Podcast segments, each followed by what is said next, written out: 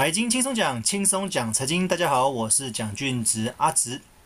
过去这一周其实发生了蛮多事情，尤其是美国又再次调升他们的利率。那这个对全球有什么样子的影响呢？我们来看一下相关的新闻。第一则新闻：美国利率升零点五趴，这是二十二年来最大的调升幅度。下个月启动缩表。继三月份的升息之后，美国持续调升利率哦，那这次调升了两码，也就是零点五趴。那这个就意味着过去长期的低利率，因为通膨的关系，需要透过比较频繁、比较幅度大一些的升息政策来抑制这个通膨的可能哦。不过我们之前也有提到过，这个只是治标而不是治本。如果疫情没有办法有效趋缓，俄乌战争没有办法结束的话，这个通膨可能还要持续好一段时间。不过，美国这一次也提到了，在下个月，也就是六月份的时候，他们就要开始实施所谓的缩表。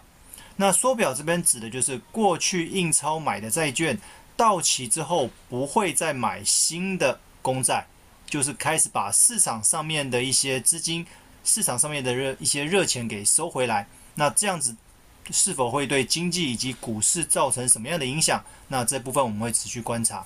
第二则新闻，美国公债的殖利率四月份一路走高。其实公债殖利率在过去这一两个月，其实飙升的速度也蛮快的。那这个也是导致美国股市甚至全球股市回档的一个关键的指标。因为如果今天的公债殖利率可以到三趴以上的话，这个就意味着相对稳定的债券，我就有这样子的报酬率，我就不一定要追求股市那边的投资报酬率，所以就会把部部分股市的资金挪往债券哦。所以公债殖利率如果持续向上攀升的话，其实这个对股市是不利的哦。那当然，这个就看美国接下来还有什么样子的动作。再者，美元指数四月的涨幅创七年来的最强。其实从疫情第一波开始，美国把利率降到零利率，当时美元对其他国家的货币就呈现相对的弱势。那尤其是台币，各位应该比较能够感受到台币升值的幅度还蛮大的。那现在随着疫情慢慢趋缓，那美国也开始启动所谓的升息机制，导致美元开始转强，其他国家的货币开始趋贬，像台币这段时间已经贬到。几乎快接近到三十块对一美元了。那世界各国的货币也很担心贬值的幅度会太大，所以在美国升息的同时，很多国家也要求同步升息来减缓热钱的流出。哦，那这个后面会不会有一些进一步的影响跟效应？我们也要接着看其他国家是否也会跟着美国今年以来第二次升息同步调高。升息的趴数，或者是是否会有更多的一些紧缩政策哦，那这个都会影响到国家跟国家之间货币的强弱比较。这一则就提到了美元独强，各国央行忙逐贬，热钱今年以来汇出两百亿美元哦，这指台湾这边哦，这也是我们央行所担心的。所以很多人会预测说，下个月我们台湾这边央行开会，有可能会跟随美国的脚步持续升息。哦，目前看到的可能会升息个半码或者一码，应该不至于像美元一样会升息到两码那么多哦。但是无论如何，目的就是希望这些热钱不要离开得太快，否则如果全世界美元独强的话，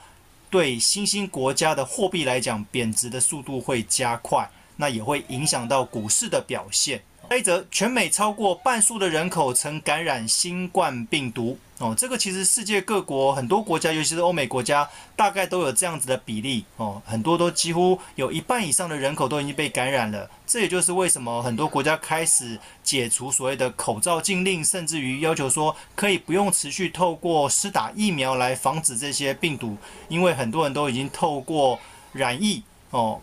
当然这个不是刻意的啦哦，因为透过染疫有点。免疫的味道啊，不过说真的，如果已经确诊的话，某种程度它只是产生抗体，但是后续是否还会持续再次感染，我觉得这个要等待后续的一些统计数据才比较清楚。不过现在全世界都处于这样的状态，也因为如此，欧美开始陆续开放了。再一则跟东南亚这边国家比较有关系的，印度央行突袭式的升息零点四趴，导致印度股市下挫。这个在刚刚前面也有提到过，很多国家的升息的目的很简单，就是希望热钱不要离开得太快。那不过印度央行这一次在无预警的升了零点四趴，其实算蛮大的一个幅度哦。那升那么多，主要的原因还是因为印度本身当地的通膨非常的严重。那通膨就会影响到整个的经济表现。那你今天又把利息突然拉高的话，表示这是一个紧缩的政策，希望市场上面的热钱不要那么多，所以印度的股市下挫。那这边也提醒各位，如果对单一国家不是那么熟悉的话，尽量不要去接触单一国家的一些股市的 ETF 或者是基金哦，因为毕竟不是那么的熟哦。那他们的一些政策跟影响。如果不是那么了解的话，尽量不要去去涉猎单一国家的一些投资标的。再一个，印尼持续扩大限制棕榈油的出口。其实棕榈油全球最大的出口国就是印尼，他现在担心就是粮食的危机，这些农产品的危机，所以他希望能够多一些棕榈油可以放在自己的国内，而不是全部都是出口卖给其他国家。否则他担心万一不小心卖了太多，自己国内的棕榈油不够。会引发另外一波的通膨，那这个也提醒了世界各国有一些农产品的需求的国家啊，如果你有办法自己生产的话，很多就开始把这些农产品留在自己的国内，而不像过去大量的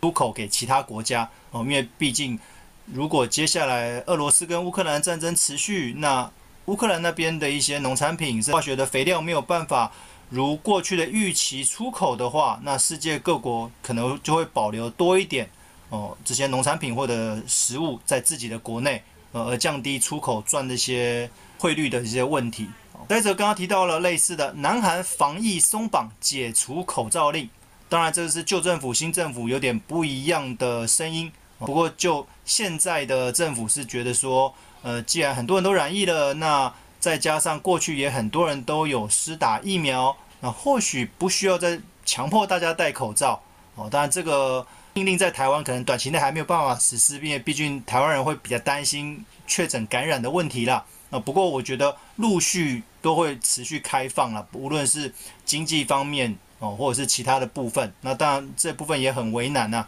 到底是要保护自己呢，还是要维护经济？啊，你现在全球的趋势是。持续开放，尤其刚刚提到的欧美要旅游也不是太大的问题。那南韩、日本持续开放，那未来会不会到台湾？等我们的疫情慢慢降下来、慢慢趋缓之后，也会跟着开放，也是有可能的啊。不过这或许要一段时间的消化。再则是台湾的新闻：清零变共存，防疫保单赔到脱裤，金管会出手为产险止血。其实过去这段时间大概一个。月左右吧，哦，大概有二十二张跟防疫有关的保单下架，因为他们担心现在确诊的人数越来越多，之后的理赔可能会赔到很大的一个金额，所以金管会这边也宣布说，他们也准备了四百八十亿来救，万一到时候各家产险公司出的这些防疫保单不够赔的话，那透过这四百八十亿元来救急，